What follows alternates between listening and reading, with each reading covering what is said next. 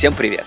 Меня зовут Николай Дубинин. Я путешественник, объездил более 30 стран и слышал безумное количество интересных историй. В подкасте «На дорожку» вместе с Озон Travel я буду вам их рассказывать и, надеюсь, вдохновлять на путешествия. И наш первый сезон посвящен активным путешествиям по России – в этом выпуске мы отправимся на Соловецкие острова, которые еще называют Соловками. Это несколько островов в Белом море, на крайнем севере, со своей удивительной природой, культурой и непростой историей. Вы услышите три истории. Опытный гид расскажет, что именно ищут на Соловках туристы. Туда едет много товарищей, которые занимаются эзотерикой и верят в язычество. Это их очень интригует. Они говорят, что не могут там пообщаться с духами. Кто-то рассказывает, что он может телепортироваться с лабиринта на лабиринт. Вторая история художника. Его иконы можно увидеть в Соловецком монастыре. Смотрю на свою икону, она уже в таких каркелюрных трещинах с утратами. Я думаю, надо же, вот моя икона какого-нибудь 17 века. И третья история девушки, чью карьеру определила поездка на Соловки в университетские годы. Было абсолютное ощущение, что существует только точка «это ты», которая движется в пространстве сейчас, вот в эту белую ночь, и прямо физически, вот, видимо, вот это вот спокойствие и замедленность острова, она позволяет почувствовать, как проходит время. Соловки – это труднодоступное место, поэтому туризм туда, хотя говорят, что он развивается, но развивается он относительно медленно. Это труднодоступное место в первую очередь потому, что это остров, и он находится посреди Белого моря, которое зимой промерзает не до конца, то есть замерзает лишь часть моря, и добраться туда относительно сложно. Сезон начинается только в летнее время. И хотя зимой там красиво, но добраться туда можно только на самолете. Летом же открывается навигация, и остров становится более доступный, и туда едут туристы. Это Сергей Луговой, основатель туристического клуба «Полярная Аврора». Он занимается организацией самых разных экскурсий и поездок на Соловецкие острова. В первую очередь, конечно, они едут, это паломники, к Соловецкому монастырю. Монастырь древний, история у него богатая, всем интересно узнать ее. Есть несколько вариантов, можно пойти как на светскую экскурсию, где будет больше истории, и либо пойти обратиться в монастырь, что мы делаем, чтобы дали гида, сведущего в религиозной тематике, который как раз по иконам, по чудесам, которые происходили на островах и так далее. Конечно, Соловецкий монастырь – это главная достопримечательность островов. Это мужской монастырь, основанный еще в 15 веке. Вы его точно видели много раз. Где на обороте 500-рублевой купюры. Во вторую очередь, это лагерная тема, которая поднималась, ну, в советское время там был лагерь с 23 по 39 год, Соловецкий лагерь особого назначения. Слон, либо ГУЛАГ еще. Иначе он запомнился людям. Эта тема тяжелая, на острове много братских могил, были расстрелы, однако это все-таки часть нашей истории. И третье, это, конечно, природа. Самое интересное, наверное, пожалуй, то есть а, прямо каких-то водопадов на острове нету, рек, нету бурных, которые могли бы запомниться. Но самое интересное, это, пожалуй, белые киты, белухи, которые приплывают каждый год к Соловкам. У них там находится нечто наподобие детского сада. Они там рожают детенышей, и этих детенышей воспитываются. Самки с детенышами в одном месте, их можно наблюдать как раз. Есть место такое, мыс Белужий называется. Они туда приплывают и там находятся. А самцы в это время питаются, вокруг острова плавают. Но ведет людей на Соловки не только религия, любовь к природе и истории. Часто туристы приезжают туда, потому что вокруг Соловецких островов ходят самые разные мифы и легенды. Мифов и легендов вокруг Соловков масса. Первый и главный, который начинается по всем телеканалам, раскручивает сейчас северную тему, это Гиперборея. Что было государство Гиперборея, которое существовало в тех же регионах, что Соловки, Мурманская область, Архангельская область. И в свое время она по каким-то причинам исчезла. И вот эти вот каменные выкладки, какие-то остатки, это остатки древней цивилизации, которые использовали их для каких-то технологических процессов, либо религиозных целей. На этой почве туда едет много товарищей, которые занимаются эзотерикой и верят в язычество. Это их очень интригует. Они говорят, что не могут там пообщаться с духами. Кто-то рассказывает, что он может телепортироваться с лабиринта на лабиринт. Истории самые разные. Лабиринты и выкладки – это сооружения из камней. И камни могут быть до 20 метров в высоту. И на островах больше 35 таких сооружений и еще сотни отдельных валунов со странными рисунками.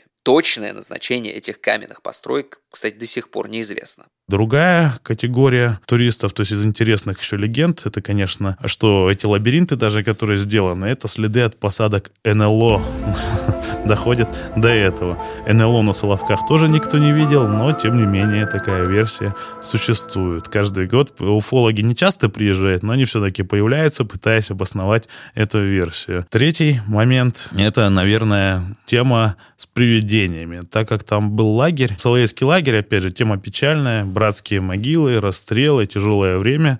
Многие люди там погибли от болезней. Но про привидения рассказывают много. Опять же, те, кто увлекается эзотерикой, видели здесь, видели там, видели в ботаническом саду. На Секирной горе у вас невозможно ходить, у вас там такая черная энергетика. То есть эта тема также часто поднимается в этих кругах эзотерических. Ну и четвертая тема, она не очень развита, то есть из баек. Это, конечно, клады соловецкие. Когда монастырь заканчивал свое существование перед советской властью, перед приходом, они прекрасно понимали, что было такое слово экспроприация, да, то есть все церковное имущество в те времена особо не церемонились, все ценности вывозили на благо революции. И они стали потихоньку вывозить. Что-то они увезли в Англию, а что не смогли, стали прятать на месте с надеждой э, на то, что советская власть ну, долго не просуществует, и там через 5-10 лет все нормализуется. Однако советская власть просуществовала намного дольше, чем они могли предположить, и часть кладов, спрятанных, осталась в земле. Когда пришел лагерь, лагерное начальство быстро сообразило, что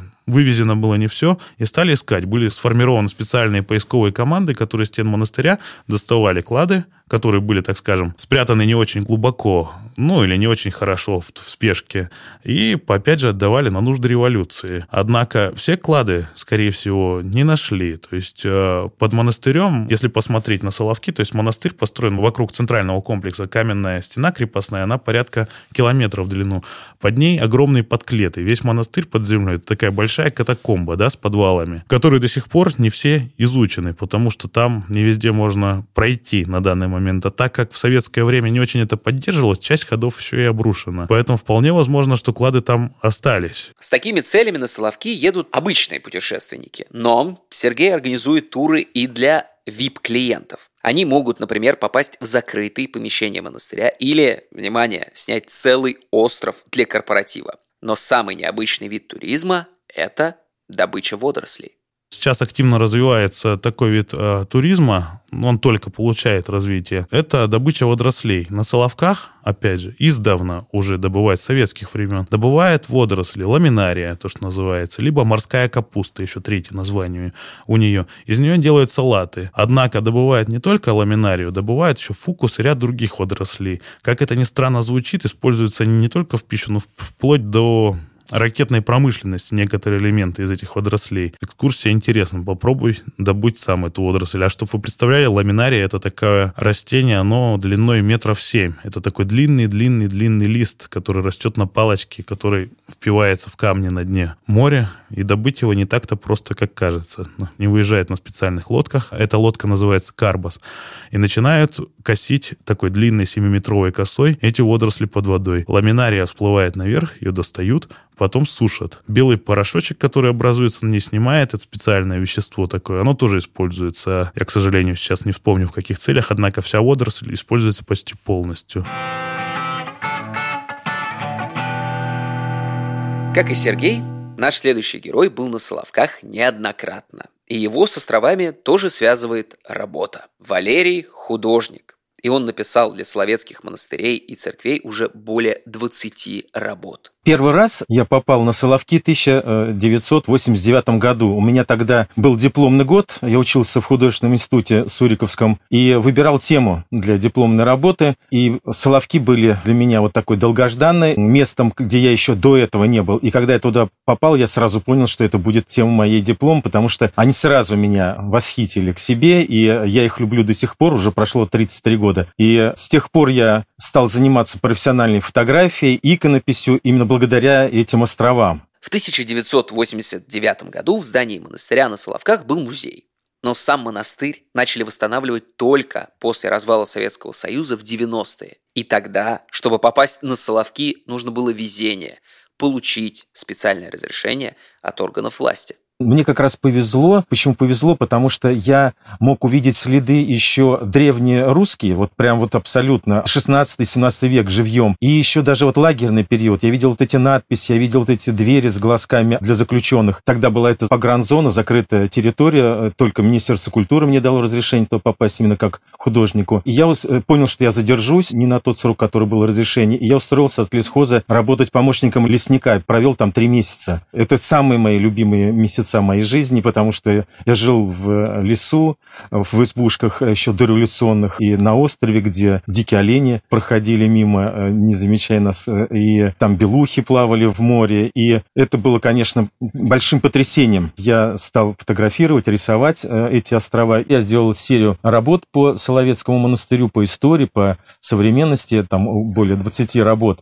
Вот. А после этого у меня с Соловецким монастырем были взаимоотношения такие. Я писал туда иконы. Писал первые вот иконы, когда был перенос мощей Засима Савати Германа из Питера э, на Соловки. Во время советской власти их оттуда увезли. А в 92 году было вот это вот праздничное возвращение. Это было чудо. Представляете, из Питера перевозили туда мощи святых на самолете. И я летел вместе с Засимой Савати Германом таким образом в одном самолете, когда они возвращались в свою родную обитель а я вот как э, художник, который исполнял вот эти иконы. И с тех пор я туда постоянно езжу и пишу иконы, более 20 икон у меня в монастыре Соловецком находится в разных местах. И надеюсь, что я буду продолжать это туда. Вот у меня сейчас в работе две иконы в Соловецком монастыре есть. Валерий один из немногих художников, который знает и применяет традиционные методы иконописи. Что это такое? Он использует минеральные краски, которые потом растираются, замешиваются на яичной эмульсии на основе желтка. Что тут уникального?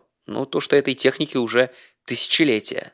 Я не знаю ни одних химических красок, которые могли бы превосходить их по качеству и долговечности, поэтому не вижу причин менять эту технику. Она не такая уж сложная, она, конечно, сложная, но не настолько, чтобы можно было бы из-за этого отказаться. Вот. А радость того, что ты каким-то образом присоединяешься к древним мастерам, это всегда бодрит очень. У меня был заказ, один из самых интересных, это вот архимандрит Соловецкого монастыря, говорит, Валерий, вот у нас есть башня Никольская, рядом проход монастырь. И вот мы хотим на стене поместить икону Антону Николаевичу Чудотворцу. Я очень обрадовался. Это древняя Никольская башня второй половины 16 века. И этот проход, и вдруг э, мне сейчас можно быть вот э, своей работой рядом с этой архитектурой. Я написал туда вот метровую икону Николая Чудотворца. Она э, висела, по-моему, два года над входом в монастырь, но как-то опрометчиво не сделали козырек из стекла, не накрыли, как решили по древним традиции.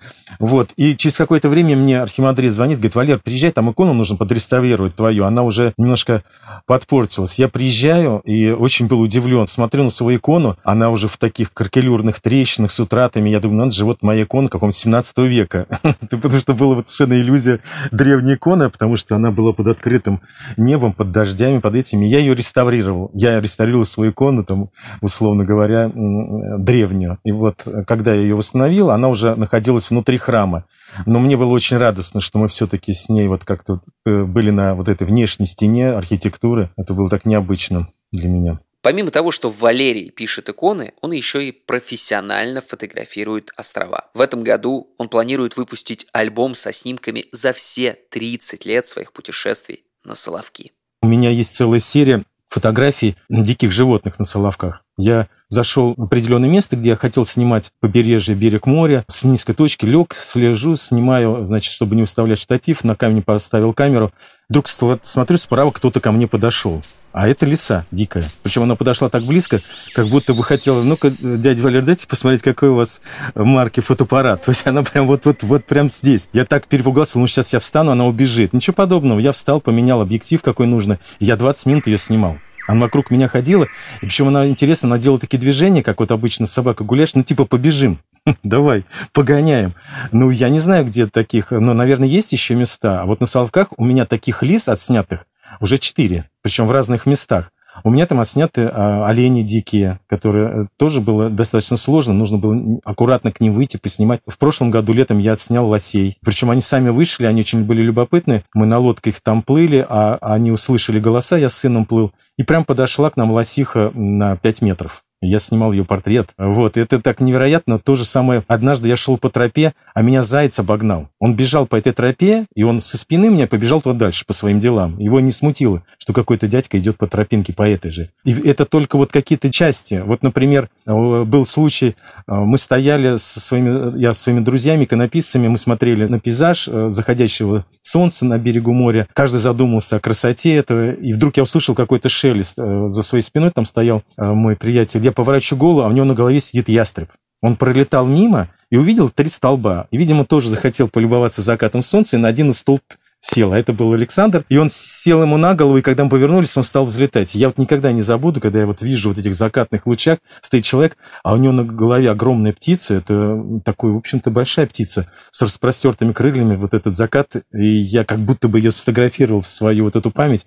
Ну вот представьте себе, ты можешь приехать и на Соловках увидеть Древнюю Русь. Я как сейчас стою, вот на это место смотрю, 2000-3000 лет назад было точно такой же вот пейзаж и состояние. Вот берег, море, вот эти камни. Причем там даже есть памятники этого периода, так называемые Соловецкие лабиринты. Это вообще чудо Соловецких островов. Такие орнаментальные композиции в виде лабиринтов, их поэтому так и назвали выложены на берегу моря, это вот на Зайцком острове, на Анзере острове, и ты вот стоишь, смотришь на них, они без всякого раствора, это просто выложены валуны определенным орнаментальным таким мотивом. И ты смотришь на эти камни, их датируют там тысячелетиями под вопросом. Смотришь на этот берег, на вот этот э, выложенный орнамент, и понимаешь, что вот прошло тысячелетие, а ничто не изменилось, его даже никто не разрушил, слава богу. Вот, и такая радость. Э, ну, где мы еще можем такое увидеть?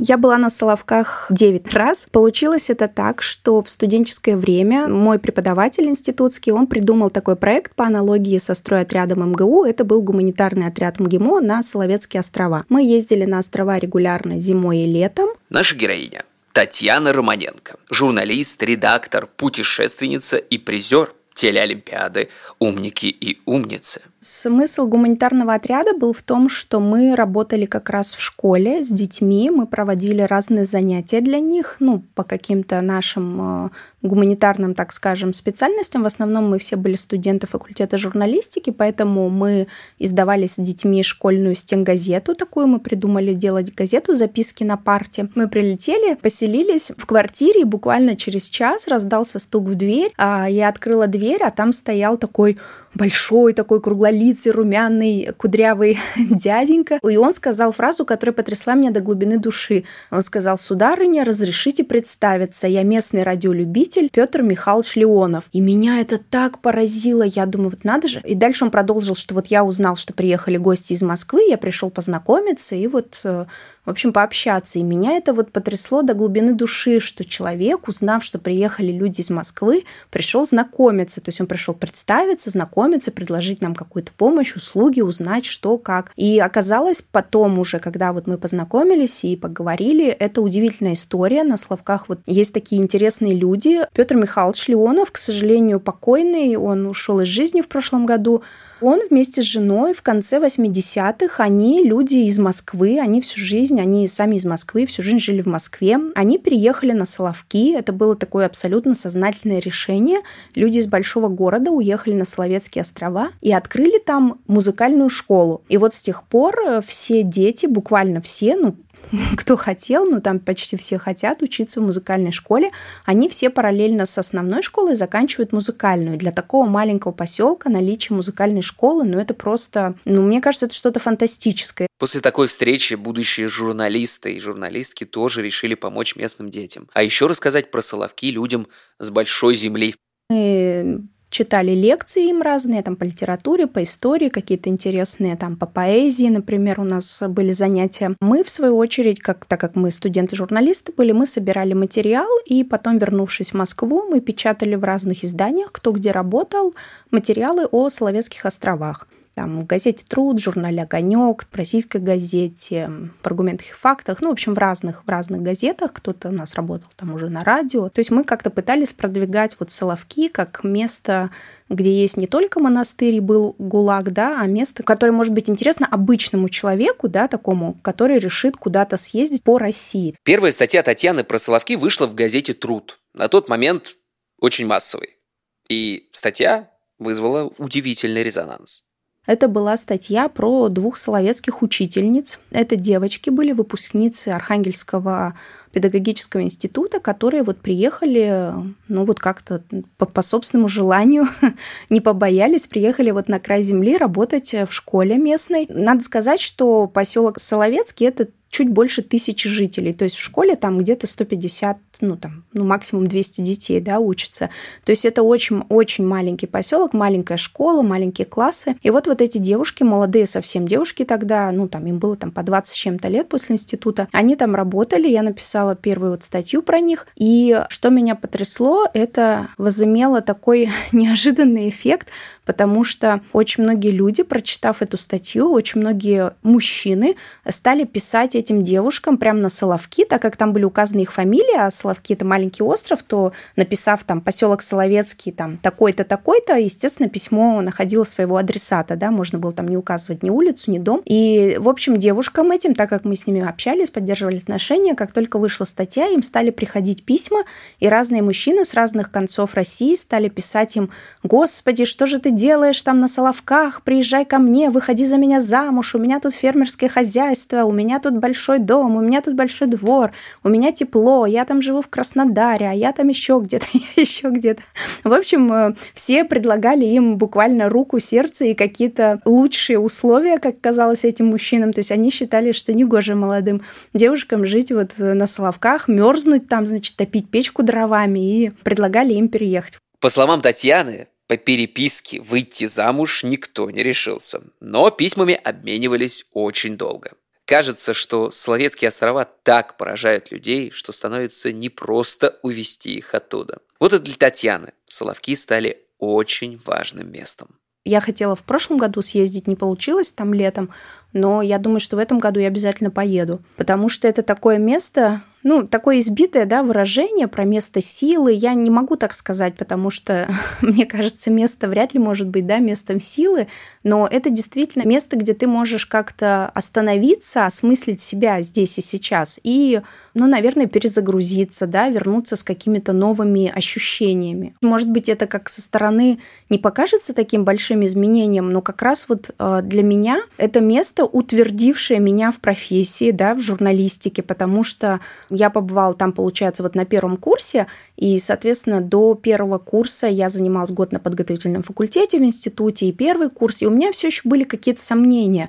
Но вот побывав на Соловках, да, написав свои там работы, уже не первые, но тем не менее, да, вот написав статьи, пообщавшись с этими людьми, познакомившись вот с этими девушками, да, которые приехали туда работать, я утвердилась в том, что я тоже сделала правильный выбор профессии. Это, наверное, такое было, ну, большое, да, такое решение, осознанное. Еще могу сказать, что вот летом на Славках же «Белые ночи» И как-то летом мы совершили, ну, в одну из поездок мы совершили такое длинное-длинное, ноч... ну, почему-то это было так поздно вечером, ну, может быть, даже ночью, я уже не помню, но мы пошли на Секирную гору на острове на велосипедах. Белая ночь, ты едешь через лес на велосипеде. Не знаю, может быть, это прозвучит мистически, да, как-то, хотя я не мистический человек, там, не какой-то, не знаю, мне не, мне не мерещатся везде знаки какие-то или еще что-то, но почему-то вот это ощущение белой ночи, поездки через этот лес, вот все вдруг вокруг стало казаться призрачным. Вот было абсолютное ощущение, что существует только точка «это ты», которая движется в пространстве сейчас, вот в эту белую ночь. И прямо физически, вот, видимо, вот это вот спокойствие и замедленность острова, она позволяет почувствовать, как проходит время. Вот ты прям чувствуешь, как оно протекает через тебя. Ты вот чувствуешь движение времени, движение жизни своей, человеческой. Там столько пластов истории, да, на острове, начиная от монастыря, да, и заканчивая ГУЛАГом, да, что ты понимаешь, что ты песчинка, да, один из людей вот в этой исторической эпохе, ну, в текущей, в современной, что до тебя было много-много-много-много людей, часть из которых погребена на этом же острове, что есть какие-то новые люди, которые там идут вслед за тобой, кто-то, кто уже родился, живет, но там младше тебя, кто-то даже, кто еще не родился. Вот это ощущение, оно было как озарение, оно было очень яркое такое. Хотя вот, ну, мне было уже, мне кажется, ну, 20 с чем-то лет. То есть это была не какая-то там подростковая экзальтация, да, там можно было бы да, списать на что-то такое. Это было такое взрослое очень ощущение, которое, наверное, для меня тоже было таким очень важным в плане того же взросления, да, когда ты понимаешь, что ты как бы часть жизни, часть какого-то мирового порядка, да, какой-то мировой гармонии. Надеюсь все-таки, что в мире есть гармония, и мы часть этой гармонии, то есть мы люди. Все-таки удивительно, как три совершенно разных человека оказались так связаны с этими необычными островами, полными историй и тайн. Вот где еще можно сразу вырыть клад, собрать водоросли, увидеть уникальные иконы, белух, лис и древние валуны? Где еще можно ощутить движение времени и вспомнить, каким мир был две или три тысячи лет назад? Только на Соловках. С вами был подкаст «На дорожку» от Озон Travel. Слушайте нас на любой удобной вам платформе. Не забывайте ставить оценки и отзывы. Это поможет нам достичь самых высоких вершин. А еще больше историй про активные путешествия по России читайте на Озон Клуб. Впереди нас ждет много приключений. Подкаст создан при поддержке студий «Богемма» и «Две дорожки», а над выпуском работали ведущий Николай Дубинин, продюсер Анна Притчина, редакторы Эдуард Царионов и Анна Змановская и звукорежиссер Кирилл Виницкий.